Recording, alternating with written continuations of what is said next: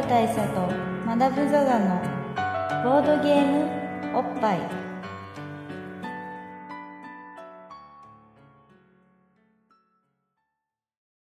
バブル大佐とマダム・ザ・ザのボードゲームおっぱい。えー、じゃあ 軽いねこの軽いこのジョッキ。プラかな。プラですかね。まあまあい。いか、まあこんな軽快な感じで、はいはい。じゃあ今年もお疲れ様です。お疲れ様です。音もしないもん。うんなんか手応えがないねこれ。うん、うん。なんかこのえちゃんとこの分のビール入ってるかなっていう軽さですよ、うん。まあそんなわけであの手応えのないまま始まった、はい。今回の忘年なんですけど。そうなんですよ、うん、まあでも、まあ、ちなみに今ねその某初めてのカラオケボックスでそうですね。やってるわけなんですけど収録。まあ初めての店なだけにいろんなことが初めてで、そうでしたね。な今ジョッキ頼んでみで来たからよし取るかっつってでで持ったら軽っつってそうタイトルコールやっていざジョッキを2人同時に掴んだ瞬間にうわ軽ってなったっていうことです、ねなんかこうやっぱこのジョッキのさがさ意外とこのガラス製でできててさ、一定の重みがあるというのはさこの酒を飲んだり乾杯したりすることへのこのなんていうの手応え？そうですね。ね。意外と生んでるっていうことが分かりました、わかりました、うん。今。すごくね、うん。納得感のない。なんか カンってならないしね。ならないそうなんかなんだろうな。うんなんか下手するとだから何も入ってないジョッキくらいの重さそうだじゃない。ね。エアエア乾杯したみたいな感じ。うん。まあ酒は入ってるんだけども。すごい不思議な感覚です。不思議だなまあでもあのそんな感じで一応始まりましてはい。まあ中でもさね我々的にはさ今回のさこの忘年はさはい。まあ忘年なんですけどね。あ忘年忘年のという回なんですけどね、はい。今回はね。これさ快挙じゃない？快挙ですよ。今年は快快挙なんですよ。これねスペシャルよ今年は特にスペシャルですよ、うん。毎回スペシャルではあるけれどもね。そう毎日がスペシャルとねあの歌われてもいるけどね、えなんかあれじゃん？まあこの忘年っていう回はさーはい。あのまあ要は忘年会的なタイミングでさえ今年1年を振り返るっていうさーそうです、まあそういう総括回なわけじゃないですねかであのまあなんだけどやっぱり我々さその忘年をさ取るのがさまあ勃発時間っていうやつがさ、そうですね。まあ、年々狂いに狂ってきていてさそうですね。勃発歴がありますから。そうそうそうそう。で狂いに狂っていてたんだけどまあそういうさマルマルチバース的なさ、えまあ、いろんな勃発バースを旅してきてさついに帰ってきたね。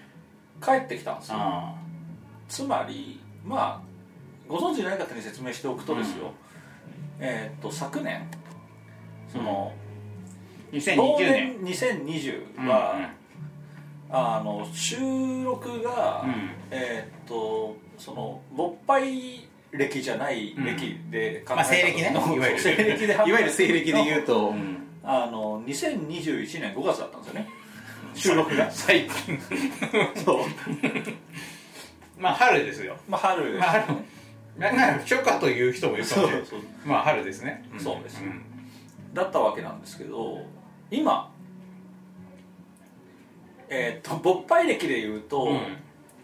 多分ね9月とかなんですよ。勃発歴で言うとね。勃発歴で言うとね。そうそう。で西暦で言うと、うん。あのなんとね2021年12月なんですよ。そうこれはね早いですよ。これは相当早い、うん。ちょっとまだ総括するには早いと言った方がいい。そうそうそう。だマダムにさあの、まあ、こ今年ねまあ言うてもそのボッパイの通常会とかほとんどやれなかったじゃないですか、まあ、やっぱさ、ね。あの去年に引き続きコロナとかもあ影響がありましたからうん。なんかまあマダムと会う機会とかも非常に限られてたわけなんですけどはい。まあそんな中ちょっとこの間のゲーム魔会ゲーム魔会をちょっと早めに出して まあちょっと早めにつってもあのクラウドファンディングも終わったタイミングでしたけど、まあそう告知でクラウドファンディングの話しましたけどそそう。のクラウドファンディング終わって。ちょうどちょうど終わって24時間後ぐらい。ぴったり終わったあたりで出たことになっちゃったんですけど。でしたけど。まあでも早めに出してあの忘年をね年内に取るっていうのはどうだと思う？そうそうそうそう、でねなるほどみたいな感じになって。そう。それは確かにそのアイディアあるありあるいただきだねみたいな。そうそうそうそう。そんなこともできるんだぐらいの感じで、じゃあやってみます。そうそうちょっとこう冒険的なね実験的な試みだよねって言いながらそうそうそう今日に至るわけ今日に至るわけなんですけど、まあ、つまり、うん。あの忘年取ってから7ヶ月しか経ってないんですよ。そうだね。しかもさその出したので言うともっと後じゃん。もっと後です、うんだからもしこのままいくとリスナーさん的にはあの忘年出た半年後に忘年ってことになる。だからやっぱそこはねちょっとやっぱその勃発バースをさはいはい。経てるからみんなちょっと混乱するとこあるかもしれないけどまあそれはちょっとね皆さん納得してもらってうん。いろいろあるんで、そうですね、うん、まあ、そこはあの次元の歪みがあるからさ。そうそう相対性理論っていうのもありますから、うんうん。時間っていうのは相対的なものそうね。そういう理論ではないと思いますけどおっぱいの更新も相対的なものっていう。なんで1年経ったんだと思っていただければいいかなと。いうことで、えー長い前置きから始まる。忘年2021ですけどね。そうだからまあこの回はちょっとまあゆったりこう酒でも飲みながら今年1年をね振り返るっていう感じになるわけなんですけど、そうですね、たださポッパイの今年1年を振り返るとマジスッカスカじゃん。ガスガスでもまあ我々はさその間もさ生きてるわけじゃん。そうですね。ね市政の人として。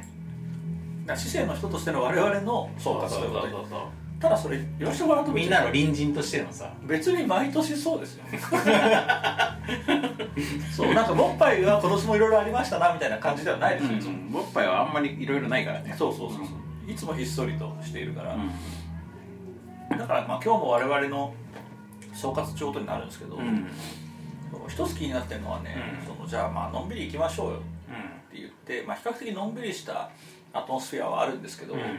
あのね重低音が結構響くんですよね、あのねここのカラオケはね初めて来たんですけど結構ウーファーが効いてまして。結構あのおそらく隣の部屋のウーファーが効いていて、ブインブイン来るんですよね。だからねお客さんは少ないんですよ。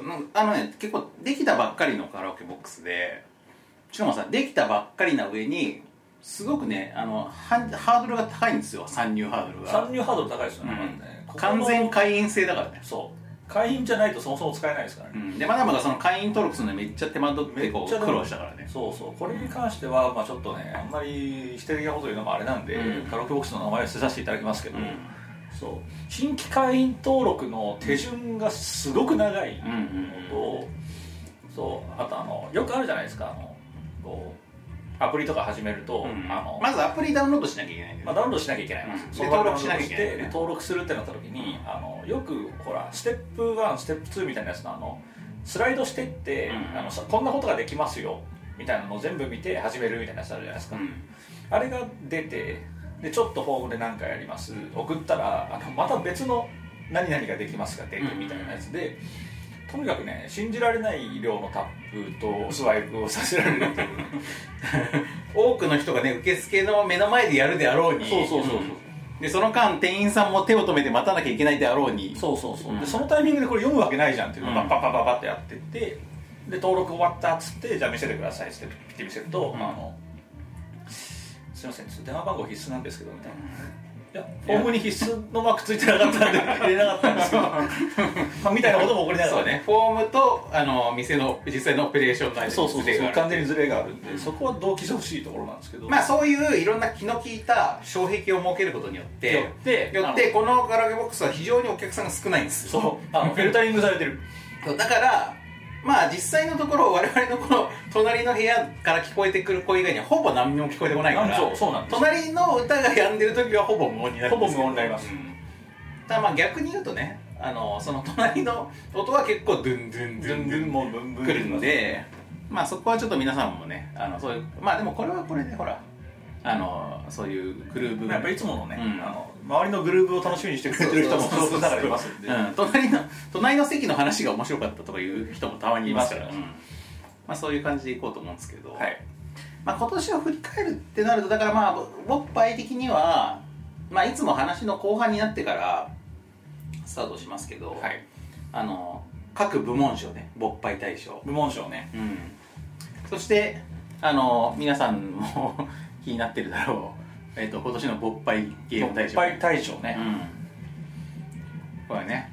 毎年まあ勃発で紹介されたボードゲームの中から大賞を決めるという、まあ、栄誉あるやつがあるんですけど、まあ、今年はさなんせ通常回が一回もないじゃないですか。まあ正確にはうん。ドロッセルマイヤーさんのなぜなぜ気分っていうのがあるんですけど。あるんですけどまあそれは一応ねその勃発のあのポリシーとしてやっぱりあのそういう内輪でさそうですね。内輪で賞を回し合うみたいなのはやめようと。というのはうん。あるんで、そこは除外じゃないですか、うん。あとねコンプライアンス的にね。西暦で言うと1個あるんですよ。西暦で言うとうん。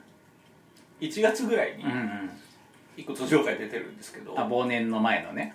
だからね西暦じゃない。2020年の忘年の前に1個出てるんですけど、うん。うんでもそのその回のさコルトスーパーエキスプレスはさ前回去年の去年の忘年でノミネートしてるそうなんだよね。んですよね多分だからやっぱそうするとやっぱ時空が歪むんでそうそうそうまあ外すとなると今回の勃発大使はどうやって選べばいいのかと。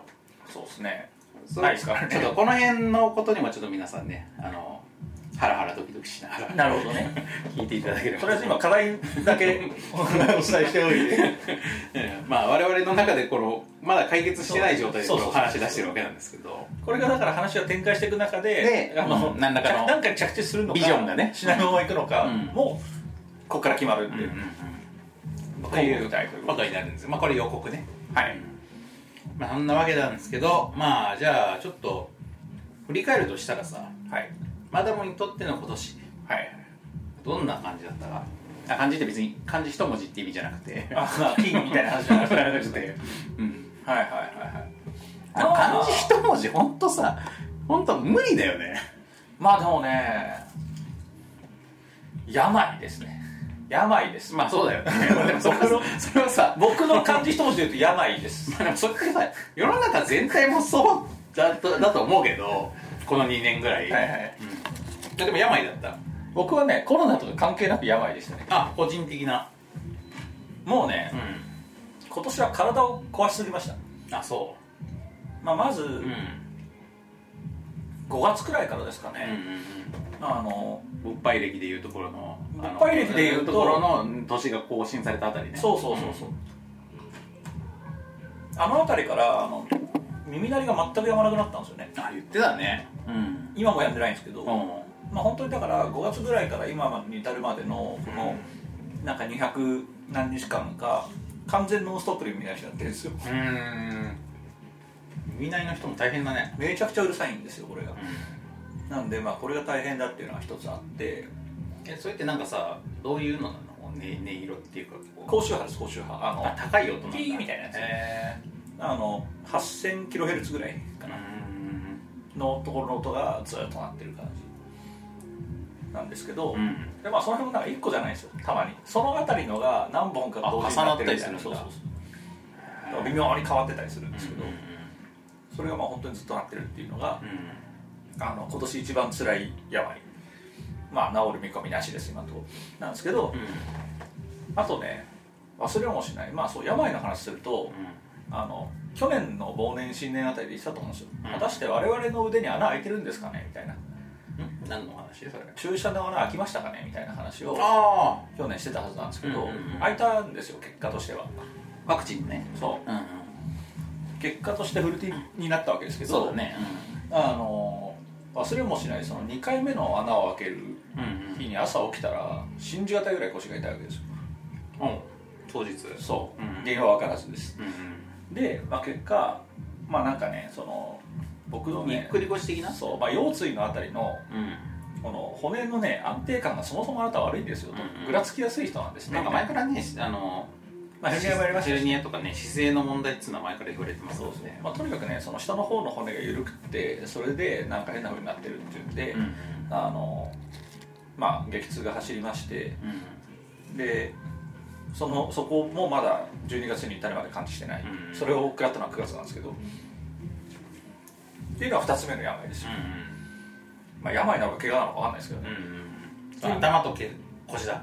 そう。うん。でもう一つあってそれはねそれも9月だったか10月だったかなんですけど、あのやっぱり腰をかばった生活をしてたことによる副次被害というのがありまして、ある日ですね僕のあれですよあの僕のアステリスクにねうんうん。僕の出口にはいはいはい。アスアステリスクね。アステリスクに、うんあのね BB 弾みたいなほ BB 弾みたいな硬いしこりが2つ3つできたんです。うほう。ほある一つで。うなるほどなるほでこれがまた痛いわけ。どいわゆる痔これはだからマジです。痔で僕はもともとヘルニアとかやったんで地持ちですよ。うんうん。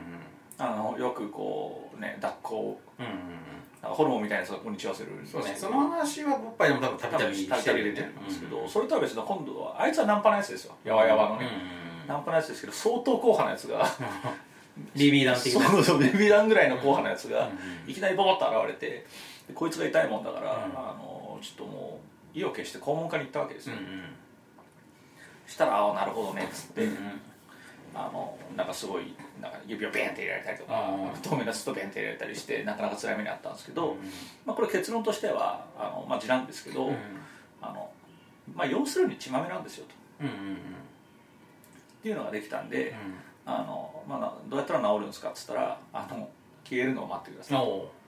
やっぱそれが医学的には正しいやっぱりやり方あの体に吸収されてるから違う。俺のさ大学の同級生がさ高校の時に全く同じ出来事が起こって、はい。それで母親にねそれ見したらその場でブチってやられた。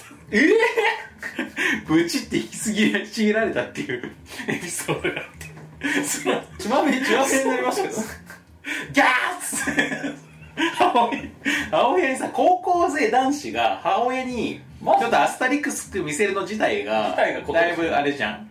それで店もそれをそのもう恥を忍んで見したら「はあはあ」っつってなってもう無言でブチってやられたらしくて「ああ」っつって。なんでやんの？よそう。絶対良くないからね。絶対よくない、うん。雑菌も繁ちょっ殖するとその後治りもさまあ一応治ったらしいですけどまあまだまだ正しくね。正しく正しくまあ、回やっぱり1ヶ月くらいで消えました、うん。うん。1ヶ月間辛かったですけど。なるほど。だから毎日罪悪を打つ生活をね、あの本当に逆手ぶりにしましたけど、やっぱあいつは辛いもんがありますね。罪悪ね。罪悪罪悪ってあんなに先っぽが尖ってる必要あるのかなっていう。いや入りやすいってのはありますうんよ、まあ確かにね。もうちょっとなんかこう丸みを帯びていてもいいのではという。あのまあもちろんロケット型にはなってるっていう意味での尖りはあるんですけど、うんうんもう結構その先端指でグッと押すと痛いかなぐらい尖ってる、うんうんうんそう。鋭利な。そうそう。だからちょっとやすってから入れようか悩んだぐらいですよ。あのだんだん目の細かい髪をそうそうそう。していってね400万から始めてみたい。な最終的に1600万で削ってから。いやあのねうん。まあ罪悪経験がない人もいらっしゃると思いますけど、うん。まあ、ある人も結構多いと思うんで、あれってあのなんていうんですかねこうアステリスクがうん。最初すごい嫌よ嫌よでこう拒絶するじゃないですか、でずーっとしつこくこう当てがってると、うん。どっかのタイミングであの受け入れて自動で入ってくるじゃないですか。チュッてね。自動であの本当ウィーンっつってあのあの CD 取り込むやつみたいな感じ。CD ドライブみたいな感じでウィーンって入ってくるじゃないですかあれ不思議だねあれ不思議ですよね。であのウィーンって入って入りきった瞬間うん。に、明らかにその俺のなんていうの直腸の壁みたいなところ？にその尖った部分がん。ザクッとくるわけですよ、ああだからそうウィーンって入りきった瞬間痛いわけ。だからもうそれがすごい腹立って。やっぱこのさウィーンって入っていく話してる時にこのさエヴァンゲリオンそうですね。ちょっとちょっとエントリープラグみたいなエントリーそうですね。だから俺のエントリープラグが刺さる話を見越して隣がやっぱり。そういうやっぱ DJ だからね。DJ ですから。もう往年のね。うんそうそう。テレビ版のね。そうだね、あのさその自動取り込み機能不思議だよね。なんかさその謎っすよねあれ。その肛門からさ何かをさ取り入れなきゃいけないシチュエーションって自然界じゃないわけじゃん、ないですね。ね、出す一方でしょ、うん。なんですけど本当に自動で ウィーンってなってるそうだよね。でさあるとこまでは拒絶するんだけそうどねそうそうあるとこで諦めるっていうか。そう。うん、諦めた瞬間に、あの取り込みようがすごくそうだよね。やっぱこう切り替えがそ切り替えがはっきりしてるっていうか。あんまり生物的じゃないような感すらあるんですよね、うん。なんか本当に 本当に機械的に入っていく感じがするから。そう。これをねだから分かる分かるよっていう人と、うん。へえそうなんだって思う人いると思うんですけどこのへえそうなんだって思う人は、うん。あの一回ちょっと座薬おすすめですよ。あんまりの健康でもね。キンキンに座薬やってない人なんだろうね一軸干潮とか多分あれ健康な腸に入れたって害はないでしょそれまあそうだろうね、だから一回試してみていただきたいですねまあそうね。なんかまああの今さこの話しながらさなんかまあいろいろヒントが出てたと思うんですけど。はい。あのそういう意味だと今話聞くまで忘れてたけど俺も今年の頭にはい。前半にやってたわ。やってました？やってました。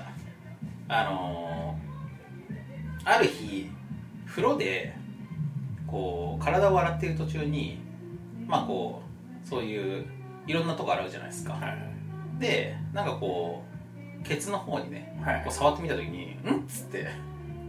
あれなんか付属物が付属物があるぞ。付属物があるぞ。なってなんかその付属物あるなっていうのを、まあ、鏡で見てみたらなんかやっぱ、まあ、BB 弾っつうか、まあ、俺の場合はなんかもうちょっとこう腫れてるみたいなちょっと、はあはうん。まあでもやっぱりこうあのちょっとお餅が膨らんだみたいな感じでぷくってなってるはいはい。柔らかいやつ。そうそうそうそう。ナンパのやつね。ナンパのやつ。でなんかそれがさ結構邪魔だったからさ、はいはいブチって。いやそのエピソードを思い出して。思い出してちょっとヒーってなりつつやっぱり行ったんですよ近所のね。ああなるほどでやっぱり行ったらさ「あこれは字ですね」と。はい「これが字ですか?」と。なるほど。初めてらっしゃるいや初めて初めて。うん。なんかなんかこう「あこれが!」っていう感じで、はいはい。うん。まあそれで山盛りのあのー座薬をもらいまして館館長。みたいな感じが、でしかも最初素で渡されてさ取って。はいはいはい。薬局で。これであとあのあのビニ ビニール袋をつってあちょっと別料金になるけどいいですか？みたいな感じだったんだけど、はい。はいこれこれ素で持って帰んねえだろ？みたいな。あのね あれでしょ？あのあのマシンガンの薬莢みたいな。そうそうそうそう。ベラベラってラベラってなってるやつが袋にどさってなってるやつをさ、はいはい近所のさ薬局をご近所さんにさ、はいはい。ご近所物語ですよ。まあ確かにね見られながらね。そう。おおなんか大量の。ママチャリのさカゴに入れてさ勢いよと帰るわけがないじゃないですか。そうですね。大量の弾薬を持ってるなと。まああんまり俺そういうこと恥ずかしいと思わない方ではあるんだけど。まあにしてもまあやっぱりねデリケートな。あのファミリーもいるしね。まあそうですね。うん。という。まあそれありましたね。だから今年は俺もそうだったから勃発的には今年はまあ一文字だと「じ」っていうかそうそう。そうあるよね。そうですね、うん。だからまあボッパイの今年の漢字っていう意味では2人に共通してるポイントとしてはやっぱ字ですそうだね。病の中でもそこっていうことになるから。まあでもよくしたもんで。さっきのだからあの CD トレイ的な現象とかもいろいろ味わいながら。そうですね。う面白ってなりながらね、ん、うん、まあ綺麗に治りましたよよかったですね、なんか俺前にさマダムのさその字の話前もそのだからさ、はい。そのだまあ何度かしてますね話をしてんじゃん。でそのなんかの時にその勃発リスナーですっていう人になんかで会ってそのマダムのその字の話とかされた時に、はいはい。この全国の人にこの肛門の状態を把握されてるのすげえなと確かに。ね思ったんだけどあれだわ。それも今年だわ。クラブハウスでだわ。クラブハウスで？クラブハウスで俺の字の話が起こったんですよ。クラブハウス俺やってないのにクラブハウスもう今年のまあトピックだと思うんですけどみんなが「あったね」ってなるあから。ったねってなるうんトピックですね。今年のまあ春頃だと思うんだけどさクラブハウスって。クラブハウスで俺が驚愕したのはまあ俺はクラブハウスは結構いろんな人と積極的に話すタイプだったんだけど、はい。まあとにかく至る所でなんか実はおっぱい聞いてますみたいな人がちょこちょこ本当にあの潜伏してるわけよ。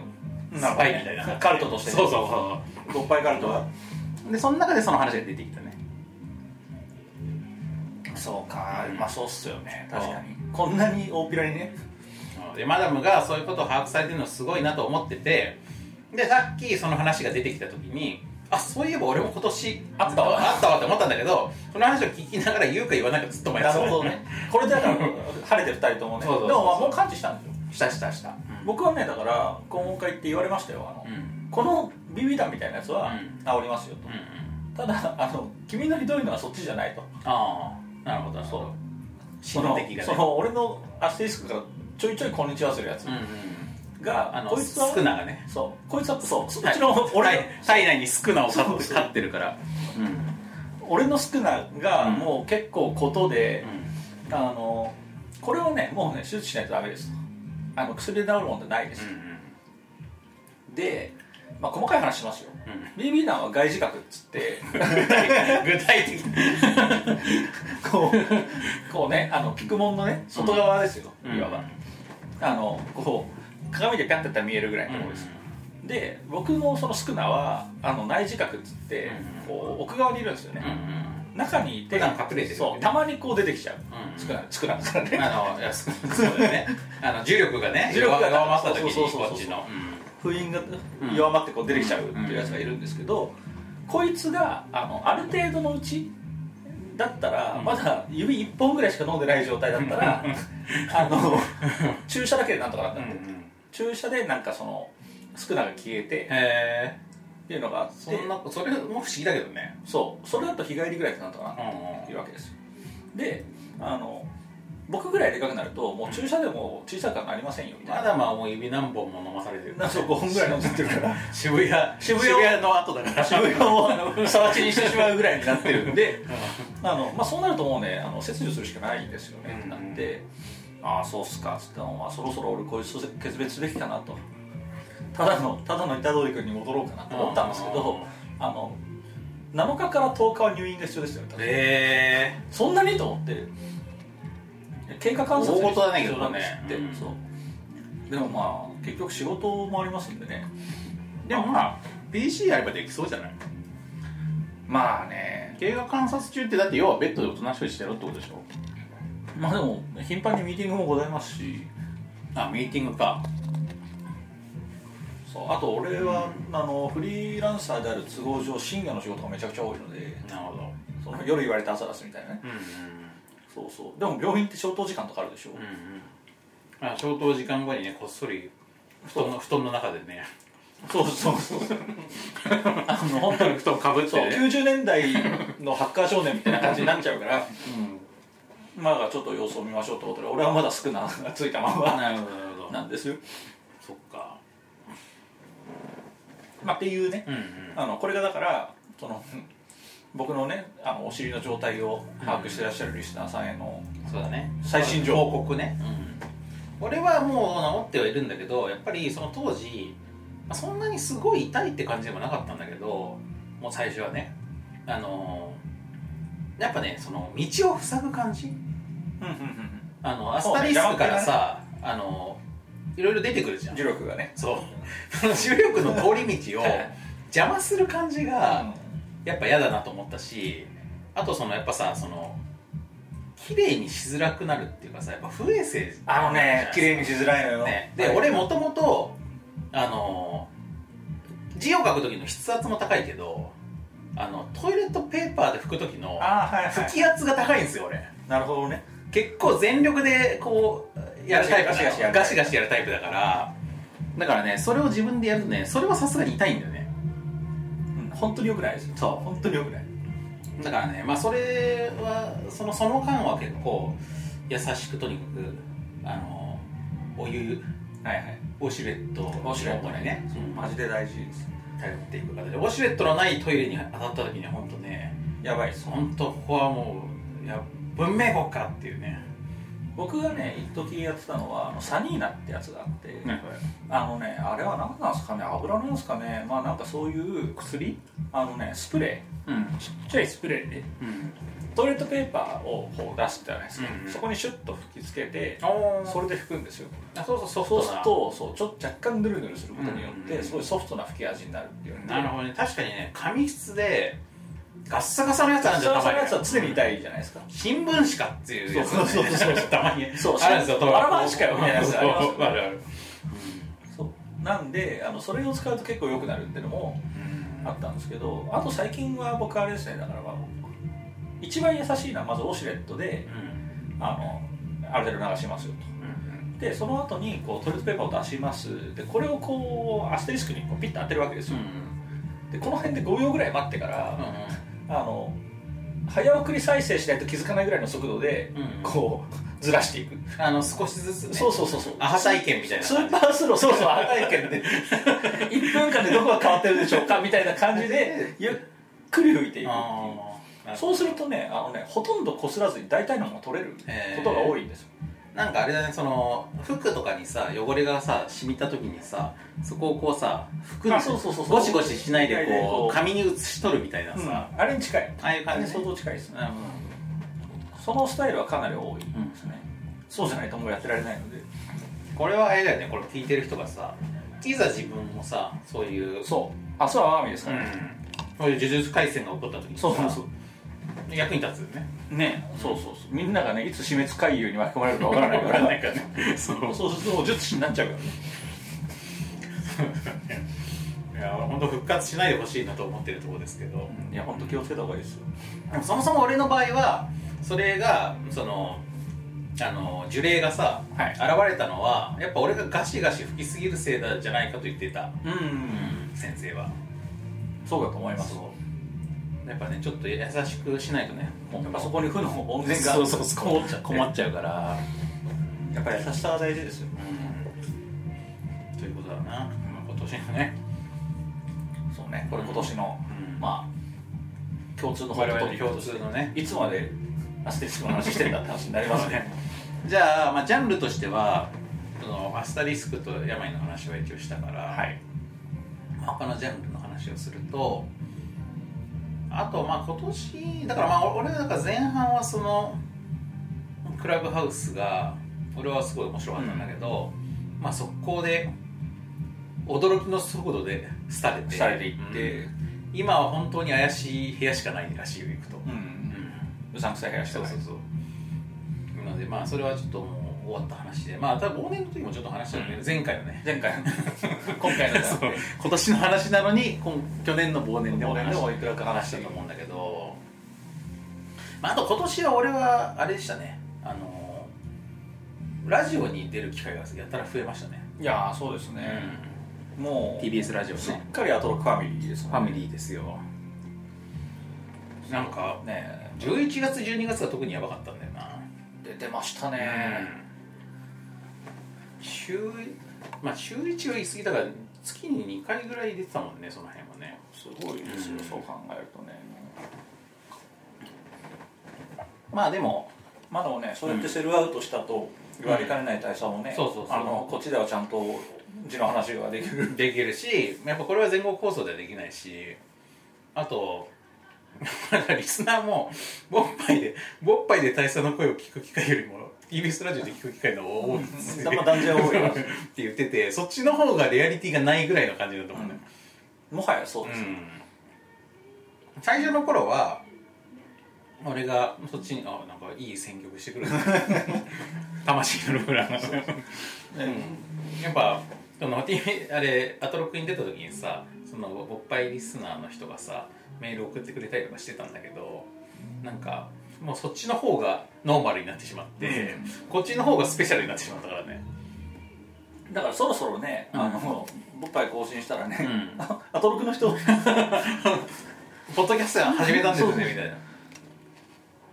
ポッドキャストやるやんないんですかってた言われたことあるからねツイッターで。マジ？でうん。あのアトロックの。から。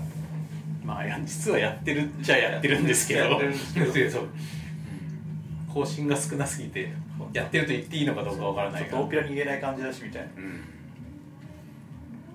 まあ、その中で、まあ、いろいろこう今年はその SD ガンダム特集とかメガテン特集ソードアートオンライン特集となんかもう本当に俺の自由研究みたいな感じでそうですね。うん、俺が勝手に勝手にこ練っていた持論を話させてもらうみたいなことを、まあ、やってきたんだけど、まあ、一番インパクトがあったのはその最後一番最直近というか12月になってからやったあのドクター・マシートのインタビューですね。はいはいはい。あ11月末ぐらいだったな。かな？うん。そうそう。鳥島さんのね。鳥島さんね。あれはやばかったね。まあそれはやっぱりコンテンツ力がすごい、そもそも鳥島さんのコンテンツ力がすごい、なんかさそのその日のアトロク我々よりも前の時間帯に蒼井優さんとかがし出演してたわけよ。はいはいはいはい。だから帰りがけのさその蒼井優さんとかをとまあ見たっていうかすれ違ったりとかしたんだけど普通だったら「ああ蒼井優だ!」みたいになるとこじゃん、はいはい。ね、もう完全に鳥島さんのことで頭がいっぱい。なるほどね。そんなことそう。思ってるよね。そうそうそうそう。いう状態になってたからやっぱこのあのまあ言ったらおじいちゃんなわけじゃないですか、はいはい。あのおじいちゃんの方が俺の中でこのなんつうかこの青い優よりもはるかにこのこうなんていうかこう求心力が高いということにちょっと不思議ですね。後から思うと。そうですね。確かに。ねいやーそうですよ。私はだってねまあ、うん。杉山先生の訃報とかもありましたし。そうだよね。月山先生のさその亡くなってお別れ会っていうのが先週のなんか日曜日とか土曜日とかにあったんだけどまあそれの日に NHK でさその特番やっててさえその特番すごい面白かった。あそうですか。うん。なんか杉山先生の功績みたいなことだとまあドラクエの話になりがちじゃん。えまあそれと甘色の髪の乙女みたいになりがちじゃん、えまあそうそれを本当にキャリアの一番最初の方から結構ちゃんと振り返ってて、はい。でこの曲も結構いっぱいかけるしさ。例えば NHK だからめっちゃ映像持ってるわけよ。死ぬほど持ってるね。そうそうそう。だからね本当になんかそのこの頃杉山先生はこういうこと言ってたとかさ。なんかそういうのをね結構バンバン出してるのが面白かったね。いいですね。そう杉山先生はその、まあ、お別れ会とかもそうですけど、やっぱりこうあの関係者も含めてそのドラクエの人っていう扱いをみんながするそうね。んですけど僕はあれなんですよ。あの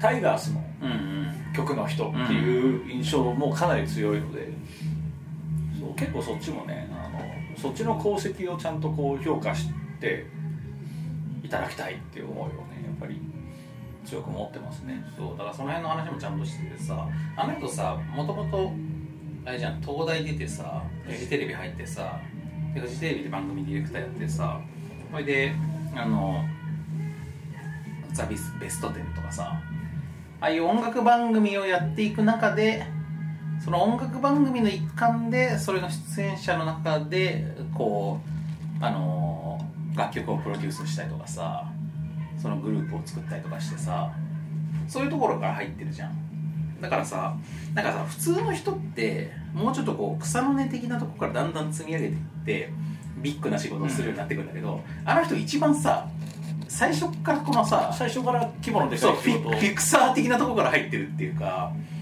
それがすごいんだよね。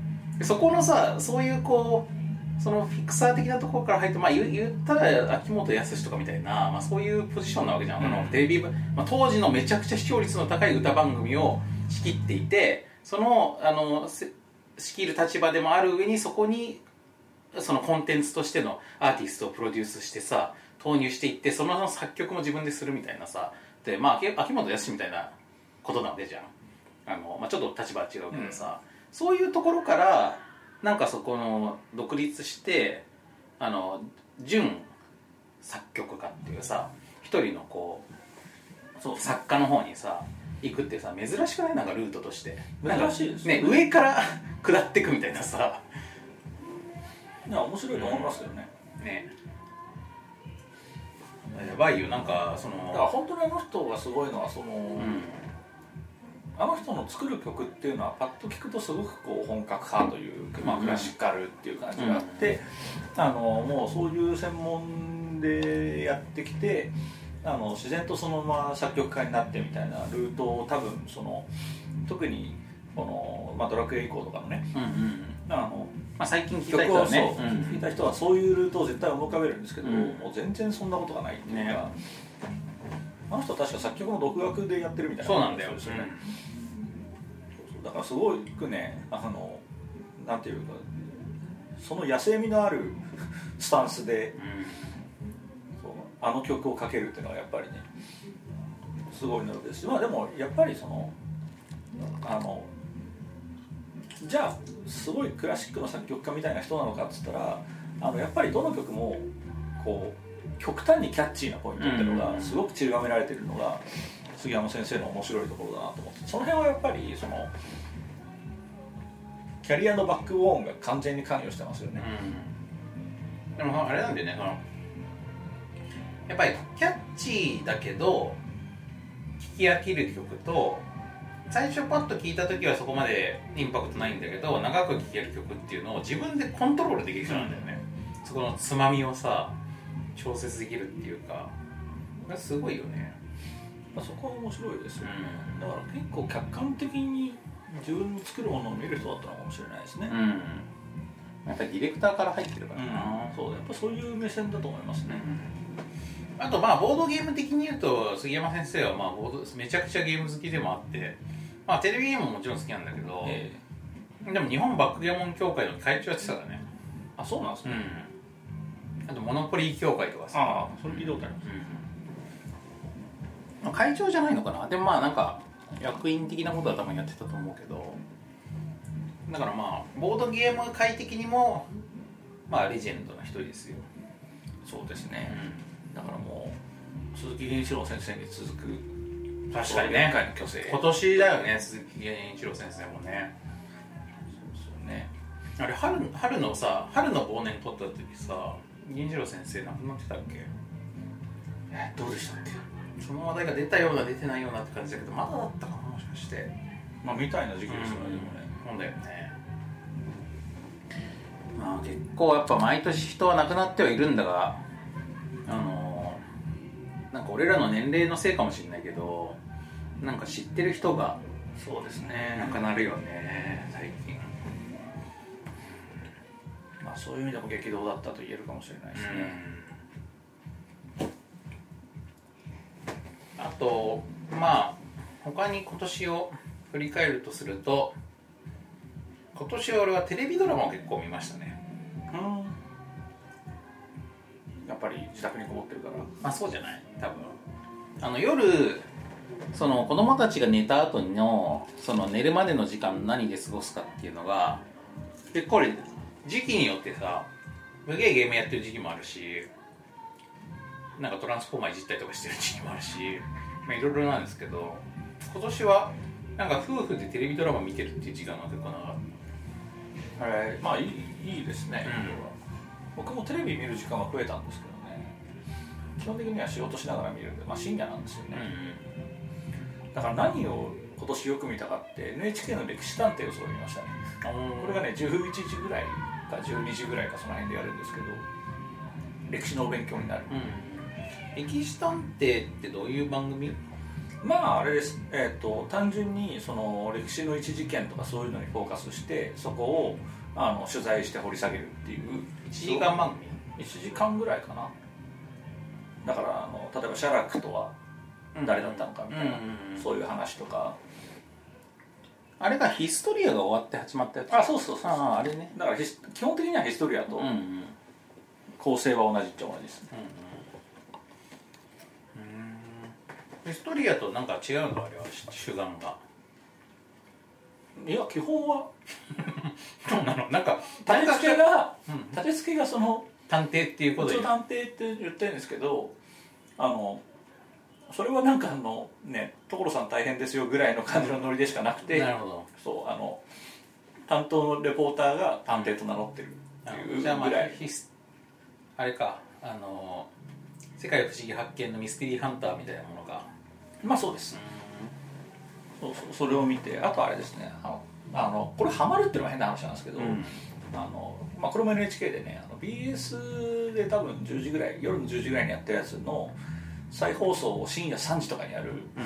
あの国際報道2021っていうのがあるんですけどこれをまあ平日とにかく見てるもんでやたらと国際情勢のことを知るみたいな1年でしたね。うそれは海外ニュースの番組で海外ニュースをまとめた番組なんでだからあの国内の女性にそこそこ疎疎いんだけども、うん。海外の女性はそこそこ知ってるみたいな。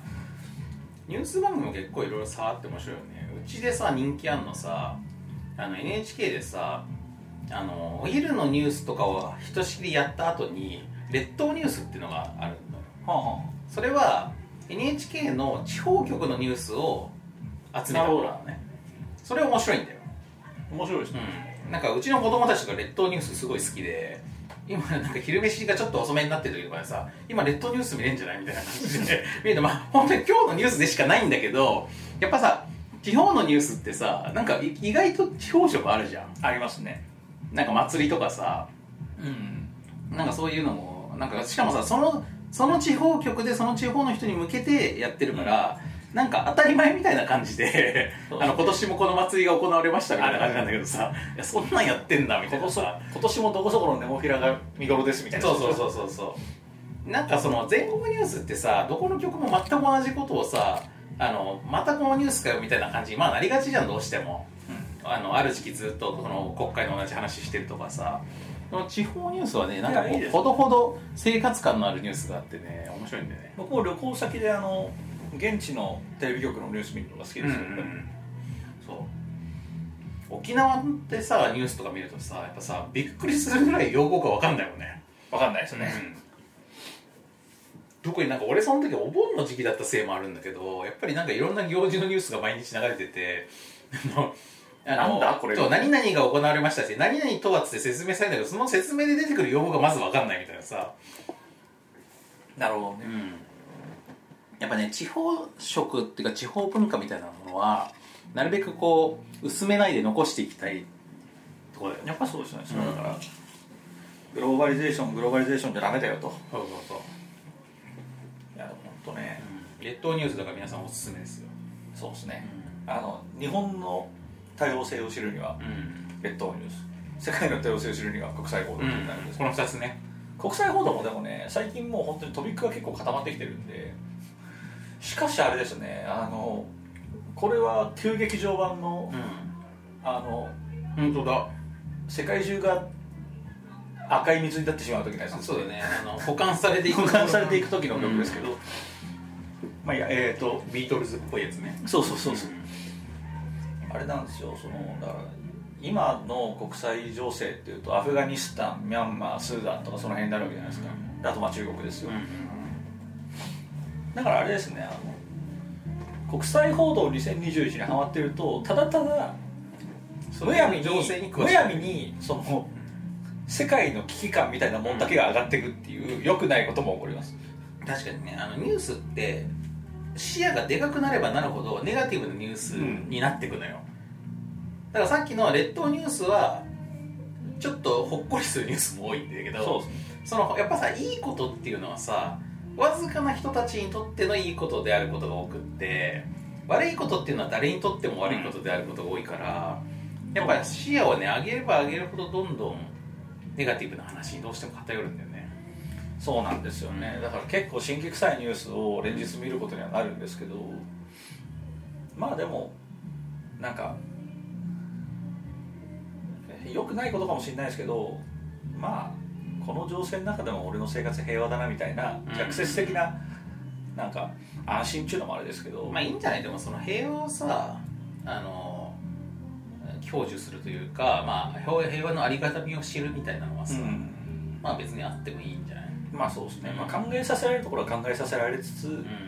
まあでも俺にできることなんてが忘れてるっていうところも事実としてあるから、うん。そこはまあまあまあっていうのでいいのかもしれないですね、うんまあ、っていうんでだから今年そうね今年だから病っていうのもありましたけど、うん。本当にそのね世界情勢の危機についてもやっぱりこう一番考えた年だったかもしれないなと、まあ、ことこれからもそうなんですけどね。やっぱねあれですねだんだんビターになってるね。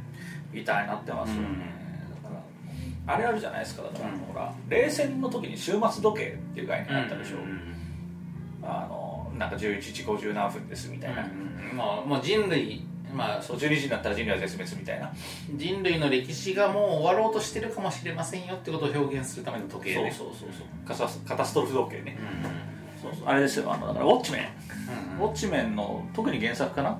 の方ではよく終末時計がモチーフとして出てくるんですけど、えそうその終末時計っっていう概念をやっぱり再び思い出す感じになってきてますね、やっぱりこの米中うんぬんかんぬんであるとか。きな臭いもんねな臭いですしあとほら今アンチ民主主義の流れってのもすごい各国で出てきちゃってるので、そうそうどうなっていくんでしょうね。怖いですね怖いですねっていう一年でしたね、まあ深夜に仕事しながらやっぱそういうの見てるとこう考えちゃうよね。考えちゃいますねやっぱり。あのそういうことをうっかり考えてしまう時間帯でもありますから。まあ一方俺はその時間帯に多分テレビドラマ見ててめっちゃ考えてなかったね。なるほどねすごい気楽な過ごし方してたと思う。あのテレビドラマで一個おすすめするとしたらまああの世間的にもすごく話題になっていたさあの大豆田十和子と3人の元夫ってやつもまあ面白かったんですけど、まあ、それはいろんなところで語られてるのでよしとしてあのあでも大豆田十和子は松たか子がヒロインなんだけど松たか子がね結構鼻歌歌うのよ。はい。作中で。で風呂入りながら「ドラゴンボール」のさ「ロマンティックあげるよ」を歌ってる時があったんだけど、はいはい。松たか子ってさ歌歌めちゃうまいじゃん。はいはい。てかエルサじゃん。まあそうですね。でエルサが「ロマンティックあげるよ」歌ってるわみたいな感じになってああなるほどね。うん。すごいちょっとお得した感じがした、得した感じうん。それ3話ぐらいで多分確か。1まあでもあ1話だったから、まあ、かなり序盤だったと思うけどで俺がなんかあのまあこれももしかするとまあまあ全然ドラマ好きの間ではもうあの話題になってたんだと思うんだけど、まあ、遅ればせながら特に意識しないで見てめっちゃ面白かったのはコントが始まるっていうやつね。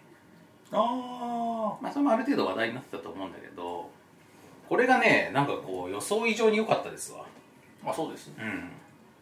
あの菅田将暉と有村架純のコンビなんですけどまあなんか売れてないお笑いあの芸人志望の、まあ、3人組が、まあ、コントを主にやってるんだけどでそのもう第1話の時点でさこの解散を決めるわけ。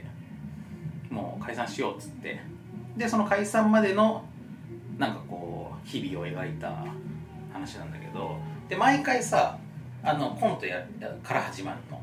であのでコントの中身もなんかなんつうのこのお笑いをさ題材にしたさやつ作品ってさ、まあ、漫画とかでもドラマとかでよくあるけど、そのさ作中で出てくるお笑いってきつくない？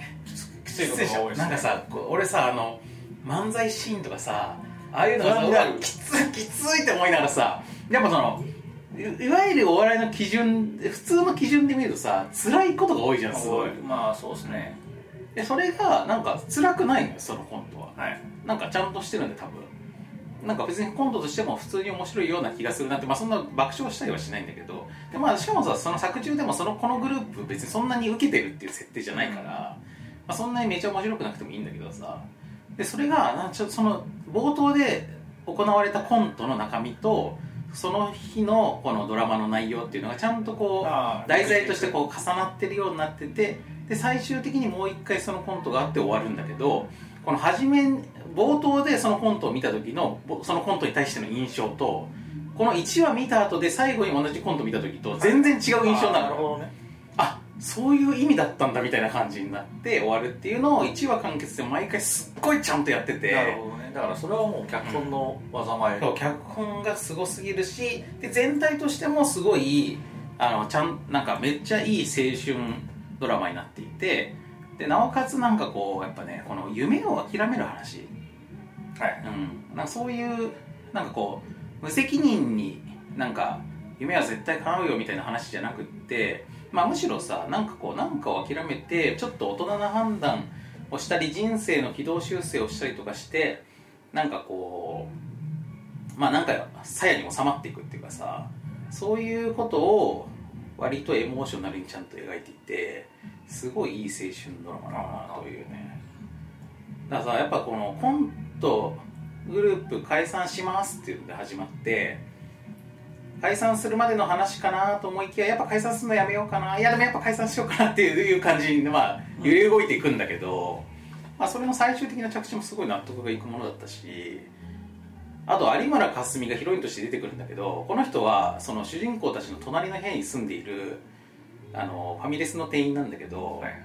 ファミレスでその主人公たちがいつもコントの深夜の打ち合わせをしてるのを見て見かけていてあの実はずっと前からチェックしてるわけ。はいはい。でそのその人気のないコントグループの唯一のファンみたいな感じなのね。ああなるほど。でその、まあ、本人たちと知り合った後も、まあ、数少ない応援してるファンみたいな感じのポジションで行くんだけどこれがね最後まで恋愛しないんだよね。ああなるほど。ヒロインのようで。なんかこう最後まで終わってあれ？こいつよく考えたら全然一回も恋愛ムードになってないなみたいな。ほんとずっとファンのままで行くっていうね。でお互いになんかこう救われたりとか救救ったりとかっていうのがちょっとあるんだけど、まあだから関係性としては別にそんな薄くはないんだがよく考えたら何も恋愛してねえなみたいな感じも潔い、潔い。うん、すごくなんか良心的なドラマな気そうそうがしますそうそうだから昔はさやっぱテレビドラマってそういう恋愛しなきゃいけないという定説っていうかルールみたいなのがあったと思うんだけど、なんかそういうところも含めてなんかこうテレビ界がなんか成長しているというか、なんかむ自由に面白くなってる絶対に。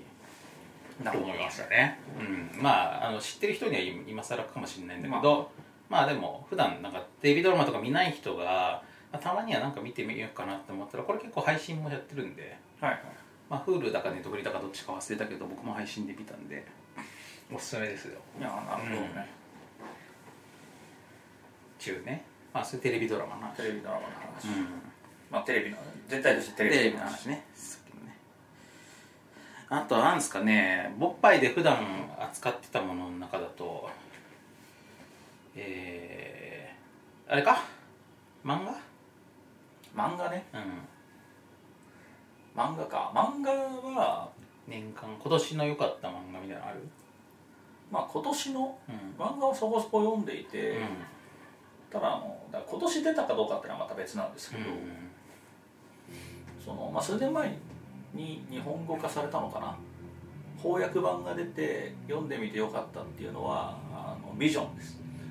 ビジョンってとマーベルのビジョンワンダービジョンのビジョン。ワンダービジョンのビジョン、ビジョンの原作もんか。ワンダービジョンの原作もんだという噂なんですけど僕ワンダービジョン見てないのでうん。本当に原作なのかは分からんのですけどまあビジョンが主役なんでしょ？ビジョンが主役のうん。あれは何て言えばいいんですかね。サスペンスですかね。うん。なんかそうあの原その本の帯にはなんかサイコロジカルホラーみたいなこと書いてありますけど、うん。まあ、ホラーっていうほどホラーでもない。うん。あのすごくなんていうんですかね。だからそれこそテレビドラマ的というか、まあそういうこじんまりした映画もあるだろうなみたいな感じのなんかねこういろんなことの積み重ねでどんどん物事が悪い方悪い方へ行ってしまってニッチもサッチもいかなくなっていくみたいなみたいな作品。ワンダも出てくるの？ワンダも一応出てきますけどうん。あのなんか主役じゃないです。うん。火薬で出てくる。うんその、まあ、ビジョンっていうね、うん。マーベル・シネマティック・ユニバースのあのアベンジャーズのシリーズを見てるかどうかで説明の仕方がすごい変わるんですけど、まあ、ビジョンっていう人工生命体がいるわけですよ。まあマーベルに出てくる中で一番なんていうか浮世離れしたキャラ浮世離れしたキャラですね。あのそう。がいてで、まあ、こいつは機械生命体みたいな感じなんですよ。まあなんかヒューマノイドな名前忘れましたけどあのなんかあのロボットじゃないんだがまあでも機械的なやつ。インフィニティストーンの力で生み出されたやつなんだよね。えーっとマーベル・シネマティック・ユニバース的にはそうで、えーっと原作の方のそのビジョンだとだからウルトロンに作られたみたいな感じだああそうかそうか。になってるわけなんですけど、まあ、ウルトロンってあの悪役ですよ。う作られたみたいな感じになってるんですけど、まあ、それが、えーっとあのワシントン郊外に越してそのアメリカ東部の方のアベンジャーズに参加するっつって郊外に引っ越してで人間のことを知りたいっつってそのビジョンと同じような感じの家族を作るんんうんですよね、その奥さん役っていうか奥さんと息子と娘っていうのを作り出して人工の？そうですそうです。作り出して、えー、と一緒に家族として暮らし始める。うんうん。って話なんですけどでももうねその人間のことを理解しようとしてるんだけどもやっぱりね根本的に理解できてない。うん根本的に理解できてないなっていうのが読んでるともうそこかしこにあるうんんですよでその中でもあの人間として頑張ってその人間と一緒に共存して生活していきましょうみたいな。それが我々の前につながるんだからみたいな感じで生活していくんだけどもなんかそういういろんなところのズレとかあとその、えっと一応だからそのヒーローだからね。ヒーローであるがゆえに降りかかってくる災いとかうんうんそういうのがこうコロコロコロコロいった結果あの別にビジョンじゃなくても起こるような人間であっても起こるような不幸の連続によるなんか家庭の崩壊みたいなものに転がっていくという話がすごく面白い。ちょっとこうなんていうかダーク系のホームホームドラマって感じなのかな？そうっすね。だからまあ序盤の話だけしちゃうと、まあ、うん。例えばそのビジョンを狙いに来たヴィランがいてそれがビジョン不在の家を襲ってくるわけですよ、でそれを何とかしようと思ってその奥さんがそのヴィランヴィランを殺しちゃうわけです、うんうん。ベッつって。でこれがバレると夫のアベンジャー活動もやばいし、うん。そもそもこの機械生命体の我々の立ち位置もやばい、まあそれ完全にサスペンスの始まり方ですそうねそう。だから庭に埋めちゃうんですよ。ねなるほど。そうするとこの庭に埋めてるのをうっかり目撃した近所の人っていうのがうん。それをこう動画で撮って、うんうんでこの人はだからそいつらのことをちょっとうさんくさく思ってるからゆすりにかかるんですよ。ね完全にサスペンスだな。そう。うん。これをバラされたくなかったら全員で引っ越してくれる、なるほどね。そうそう。そういうでそこのそこのうん交渉がまた変なこじれ方をして一個大変なことが起こってまたそれが次の大変なことへみたいなのがよくそんな話やるな。そうなんですよ。まあでもあれだね。やっぱワンダービジョンのそのなんかなんか発想の元にはなってんのかもしれないけど同じ話では全然ないね。多分ないっぽいですよね、ワンダービジョンはワンダとビジョンが夫婦になってるし、まあ、サスペンス要素もあるけどその部分じゃないからな。まあとにかくサスペンスでしたね。いやそれが面白い。あれだね今年の僕にとっては今年おっぱい漫画大賞。おっぱい漫画賞ですかね。漫画賞ですかね、他にも面白い漫画いっぱいあったんですけど、うん。あの面白いなと思ってる漫画もまだほら終わってなかったりとか。そうね。終わってないで言うとさあのーベルセルクの話ってこの間のあれの時は知ってないよね。知ってないですね。三浦健太郎先生も亡くなったじゃないですなくなりまかしたな。あれベルセルクのさその連載の一番最終話みたいなのさもちろんその先先生が途中の原稿の状態で亡くなってアシスタントが仕上げたやつなんだけどあれまあ読んでない人も多いと思うんですけどベベルセルクもうとっくに挫折してる人も結構いると思うんだけどまあねかつて読んでた人はその一番最新の巻っていうか多分、まあ、今度出るのかもう出てるのか分かんないけどその最終話だけでも見てもらうとえこんなことになっててこんなタイミングで終わんのっていうなんかもうすごいコマで終わるから。ああなるほど、うん。それはねちょっとあの同時代を生きたものとしてちょっとそこだけ確認してもらってもいいですかっていう感じ。なるほど。うんなんかまあ俺もベルセルク前好きだったけど結構離脱していた時期が長かったんだけどなんか久々にちょっとその空白だったところを読み返そうかという気持ちになる終わり方だったわ、まあ、全然最終回っていう感じじゃないんだけどさ、なんかむしろ最終回に向けて話がドライブしてしていく瞬間っていう感じのコマなのよ、あこっちの方に話が向かってくんだと今から。というので終わるなるほどね。でまあちょっと今後ねその連載が何らかの形で続くのかどうかはまだ分かんないけどまあすごい作品ですよ。ここで会話は結構いろんなところでありますよね、まあ、作者の旧姓もありますしね、この間レモンハートの作者も亡くなったあじゃないうでしたね。まあ、我々バーレモンハート結構好きなんですけど。そうっすね。やけに。やけに。バーレモンハート。我々の周りだとみんなバーレモンハート読んでるんですけどバーレモンハートとかもう本当にさおじ完全におじさんが読む漫画以外の何物でもないと思ってたしまあじ事実そうなんだけどもあれ今読むとさ良すぎるよね。いやいいんですよね。常にね俺さっきマダムをあのマックで待ってる時も読んでたからね。バーレモンハートは本当になんかね、なんですかねほ常に落ち着いて読めるし。そう。全部全部の輪がねこのコマよくない？これさっきスクリーンショット撮っちゃったんだけどさ。このさ。あいいですねこれ。この振られたちゃってね。そうね。涙見せたくないからっつって新聞で顔隠してるんですけどその新聞に「ドラクエ2超ヒットアノマリを抜くか」って書いてある書いてある。うん、これいいよね。なんかこう時代時代も含めて、うん、やっぱこう周りがいいよな。いいよねとねバーレモンハートも本当にまあ今そのボッパイ聞いてる方はまあ同年代ぐらいの方も結構多いとは思うんですよ。でやっぱりこのさ自分がさあのおじさんおばさんになってきたなと思ってきたらやっぱまずバーレモンハートをね バーレモンハートを読み始めると人生のいろんなことがめっちゃこう入ってきますから。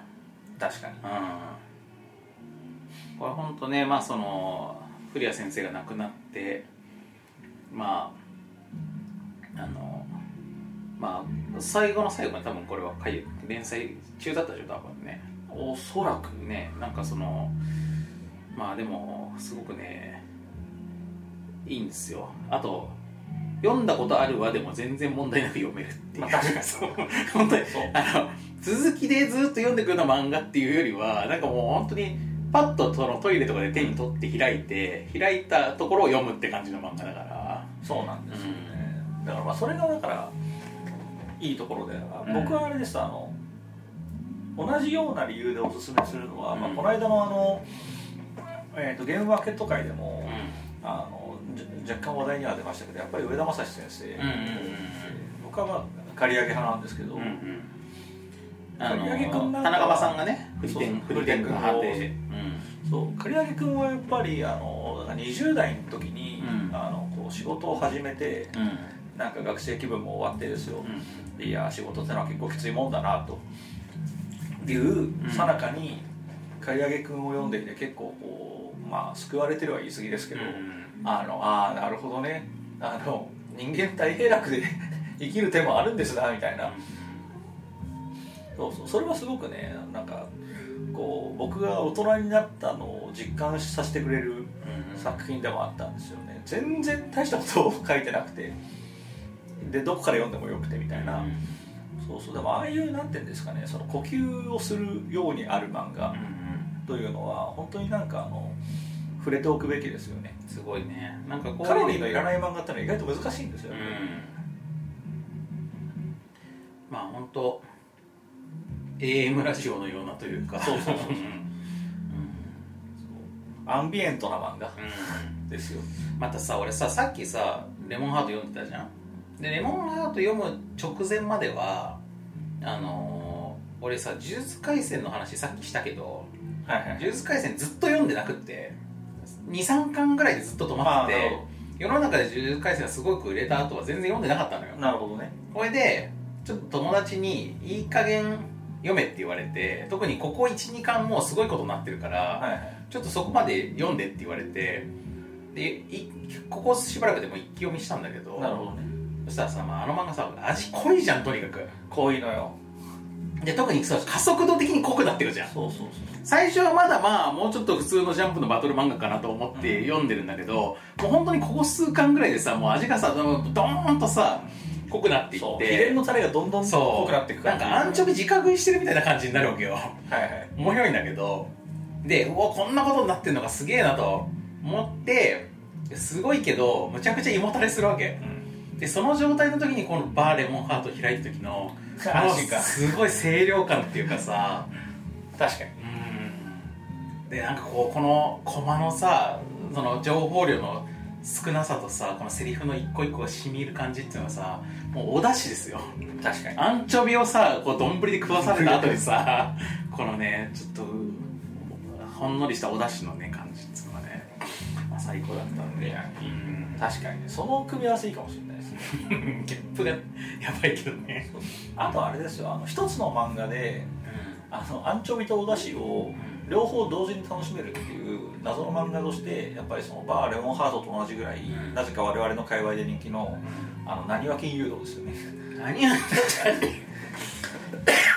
確かに何金は駒によってはレモンハートのような味があり、全体としてはレモンハートのような味はあるんだけど全体でもすっごい濃さもあるもんね。そうテーマとしてはう濃さがあるんで、うん。あれも本当唯一無二の漫画であの、まあ、ほっこり休まる漫画ではないんですんけど。全然ね、うん、何は金融道の本当人生が詰まってる漫画だよなですよねこの話だけ聞くと本当にこの二人はおっさんだなと思われてると思いますけど、まあ、その辺をね。いやでもなにわ金融道はね俺はね始まったの高校の時だから。あなるほど。高校の時担任の先生がとにかくアニア金融道を進めてきて朝の朝の朝礼でさでその先生さ普段漫画とか全然読まないらしいんだけあどなるほ「なにわ金融道」って漫画を読んだらむちゃくちゃ面白かったし借金って怖いなっつって。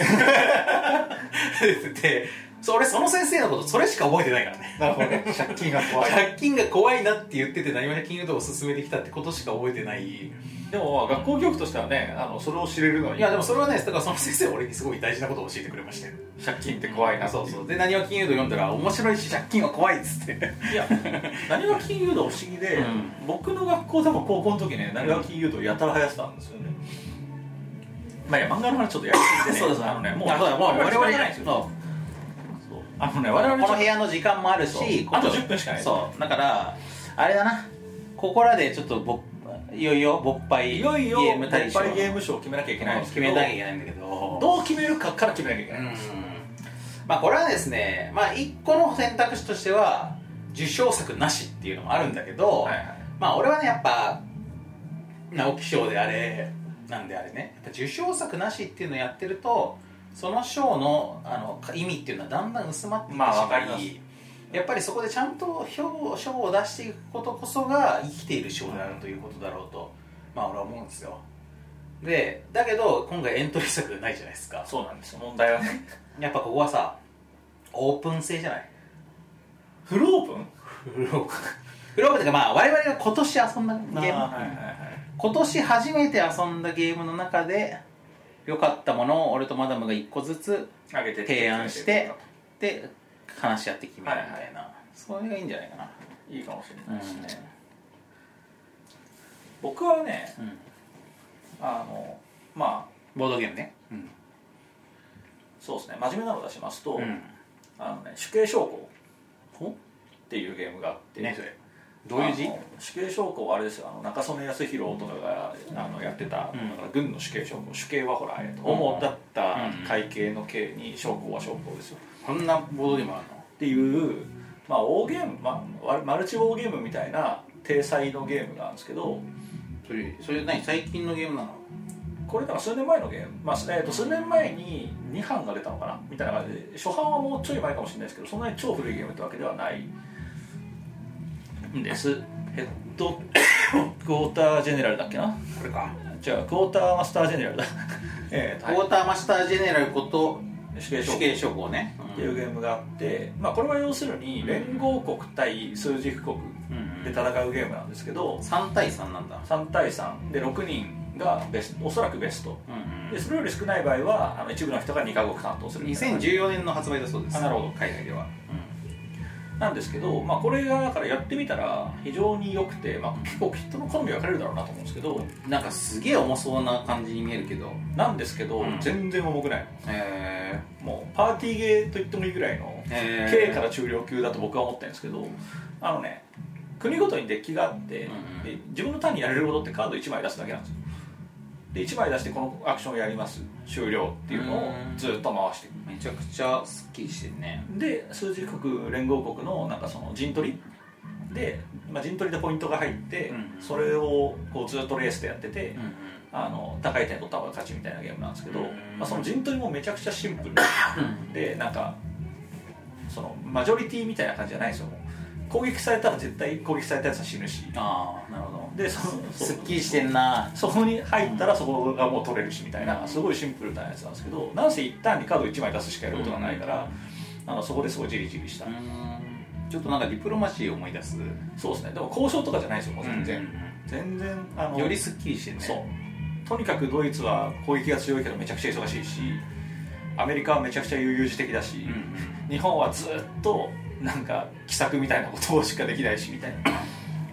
みたいな中でガチャガチャ頑張っていくっていうゲームがあって、あのこれはねそのやり味もライトだしあとやっていくとなんかね史実に近くなっていくようにバランスが取られててなるほど。あやっぱりこうせざるを得ないんですねみたいな。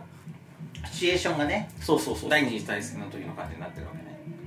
そう。やっぱりそのソビエトとドイツはここでバチバチやワルシャワあたりでバチバチやんなきゃダメなんだねみたいな話とかがどうやっても起こるんでそこを あっさり慣れるともう30分でゲーム終わるぐらいの感じです、まあ、これがねあの、まあ、あえて真面目な方を言った僕のおすすめゲームでしたね、真面目じゃないやつもあんの？真面目じゃないやつだと、ん。ここ本当に最近この間のゲームマーケット以降やったんですけど私立語呂合わせ大学かな。あこゴロ大ね。語呂大語呂大っていうのか分かんないですけど。っていうあの、まあ、グラグラさんが出してるゲームなんですけどあの覚えにくい数字を語呂合わせで覚えるっていうですね。これは面白くってまずお題がいっぱいあるんですよ、うん。でお題に数字が書いてある。で年号とかだけじゃなくてなんか演習率とかみたいなそうそうそうそうそうとにかくいろんな数字があるわけいろんな数字があってアボカドのカロリーとかね。そうそうそうそうでそれを、えっとまずみんなで語呂合わせ考えましょうフェーズっていうのがあってみんなで語呂合わせを考えて発表する。で一番いい語呂合わせはこれだみたいなことをやってってでそれをなんか何問かやるのかな？でなったら今度はあのあのあの語呂覚えてますかフェーズに入ってじゃあ、えーまあ、先ほどね数十分前にやったと思いますけど あのこの、えーアボカドのカロリー覚えてます？みたいなやつをみんなであの、テストすんだよね。そう。だからそのあ答えて正解したらポイント。みんなで語呂合わせ作ってそれで暗記するフェーズとそれの答え合わせフェーズがあるとそうそうそうそう。うん。その瞬間はねもうこれ完全に一生忘れないなと思うんですけど見事に忘れますね。その後ね。そう。あのねだから半月前にやったんです僕でも半月前その時はこれ絶対来月まで忘れないわっつってだから年末テストするよぐらいのこと言ってたんですよ。もうねほとんど覚えてない。いや俺はねその場にいなかったんだけどそのマダムが参加したゲーム会でそのゴロ台をやった後のさ、はいはい。その後のさずっと LINE のグループ上でもさずっと語呂合わせ考えてるじゃんずっと語呂合わせ考えそうなんです。次のゲーム会は何月何日ですっつった。らそれを全部こう覚えるみたいな。でやっぱこのなんかさみんなのそのさ生活に入り込んでしまうっていうか、はいはいはい。みんなの思考パターンを変えてしまうみたいな感じの流行り方って、うん。ちょっと久しぶりだったからすげえなと思ったね、なるほどね、そういう良さもあるよね。そうそうあれさしかもさその回答用紙がさあのマークシートみたいになっててさあのデザインもよくない？なんか。